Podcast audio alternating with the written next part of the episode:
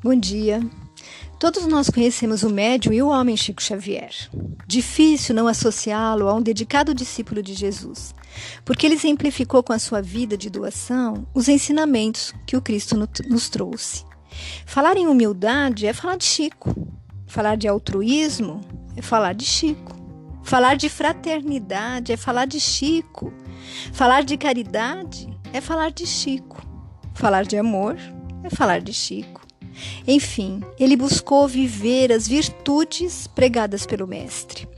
E num tempo onde vemos tanta violência e egoísmo, tanta brutalidade contra as pessoas e animais, eu resgatei duas histórias extraídas do livro Nosso Amigo Chico Xavier, 50 anos de mediunidade, autor Luciano Napoleão da Costa e Silva, para trazer para vocês a docilidade, respeito, a bondade com que ele se reportava aos animais e a humildade, né, que sempre o guiou nos caminhos do bem.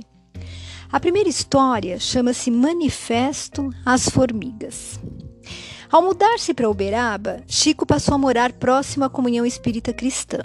A casinha era humilde e contava com um mínimo quintal, onde Chico, nas poucas horas vagas que possuía, resolveu fazer uma pequena horta, com a ajuda de um seu auxiliar. Tudo indicava que ele tinha boa mão para a plantação e a sua hortinha ia de vento em popa. Tudo bem até que surgiu um sério problema: as formigas. Aos poucos estavam acabando com a sua tão bem cuidada plantação. Todas as noites ele observava aquele exército interminável que, em fila indiana, destruía tudo que ele havia feito durante o dia. Tantos cuidados, tanto zelo e tudo perdido a cada noite. E assim foi passando o tempo nessa luta de refazer o desfeito. Até que, pensando com mais atenção sobre o assunto, ele resolveu preparar um manifesto contra as pequenas invasoras. Disse ele: será uma intimação. Preparado o discurso, ele assim procedeu. Formiguinhas. Gente, olha, olha que meiguice de Chico, né? Formiguinhas. Vocês precisam ser mais piedosas, mais humanas. Estão faltando com a caridade ao seu semelhante. Estão tirando o alimento de quem precisa. E não há justificativa para tal procedimento, como eu vou provar. Vejam que ao lado desta modesta horta, e apontou, né? Tem um enorme terreno, todo plantado das mais variadas gramíneas uma grande mata que a natureza colocou à disposição de todos que necessitarem de alguma coisa. Mudem-se e nos deixem em paz. Caso contrário, se isso não ocorrer dentro de três dias, eu tomarei enérgicas providências. Pois bem, não foram necessários os três dias. Na noite seguinte, não se via mais o exército invasor, só restando um único soldadinho, quando perguntamos a causa de ter aquela formiguinha permanecido após a debandada geral, ele nos disse: Ah, a que ficou era subversiva. Só Chico, né? A segunda historinha chama-se O Fracassado Pescador. Bom, com a vida totalmente dedicada à divulgação doutrinária e à caridade, alguns amigos, pensando em distrair Chico, resolveram convidá-lo para uma pescaria. O convite, a princípio, foi educadamente rejeitado. Mas, devido à insistência e não podendo mais sustentar a recusa por não querer magoá-los, Chico acabou por aceitá-lo. Em uma bela manhã, lá foi Chico demonstrar as suas ocultas qualidades de grande pescador.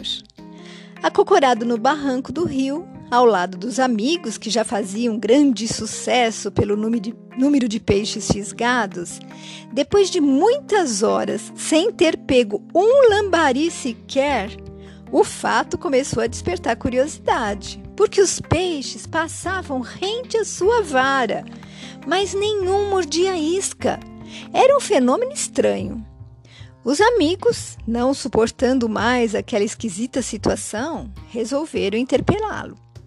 Ele, por sua vez, satisfazendo a curiosidade geral, Disse-lhes que aceitara o convite e por isso ali estava, mas não tinha colocado isca no anzol, porque não pretendia incomodar os peixinhos.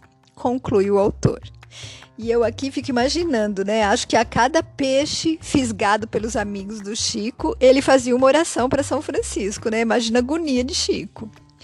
Bom, meus amigos, há quem pense que os animais são totalmente irracionais e despidos de inteligência ou sensibilidade. Felizmente, no entanto, a maioria de nós sabe o quanto eles sentem e sofrem, entendem e amam. E eu me sinto triste quando eu vejo tanto abandono e desrespeito a esses nossos irmãos menores. Há quem diga: tanta criança e pessoa sofrendo e você vem falar da piedade aos animais? E eu respondo que sim, por que não? Claro que a dor dos meus semelhantes cala fundo em meu coração, e a eles eu dedico preces e pensamentos amorosos, e faço o que estiver né, ao meu alcance. Mas e os outros seres da natureza? Acaso também não são filhos do Criador? Não colocou neles uma alma, um coração? Não se enchem de alegria quando recebem um carinho ou cuidado? Não retribuem com gratidão e fidelidade? Quanta companhia oferecem aqueles que vivem sozinhos? Muitos pets são motivos para que a pessoa siga vivendo com alegria, sinta-se útil e tenha com quem conversar e de quem receber um amor incondicional. Por isso dizem que hoje humanizamos os nossos pets. Mas eu penso, qual o problema? Eu, como falei acima, amar, ter piedade, cuidar dos animais, não exclui amar, ter piedade e cuidar dos homens. Quando entendermos que estamos aqui para nos harmonizar conosco e com tudo que Deus colocou ao nosso redor, seremos mais capazes de entender os segredos da existência. Só quem é capaz de sentir o pulsar da vida em cada um desses irmãozinhos menores, da vasta cadeira evolutiva, é capaz de valorizar a obra divina, perfeita, amorosa, indescritível, insubstituível e sem cópias. Que possamos denunciar todo tipo de maltrato, seja seres humanos ou animais, e que todos encontrem conforto, amparo, abrigo em nossas preces. Fique com Deus. Beijos de quem se preocupa com você.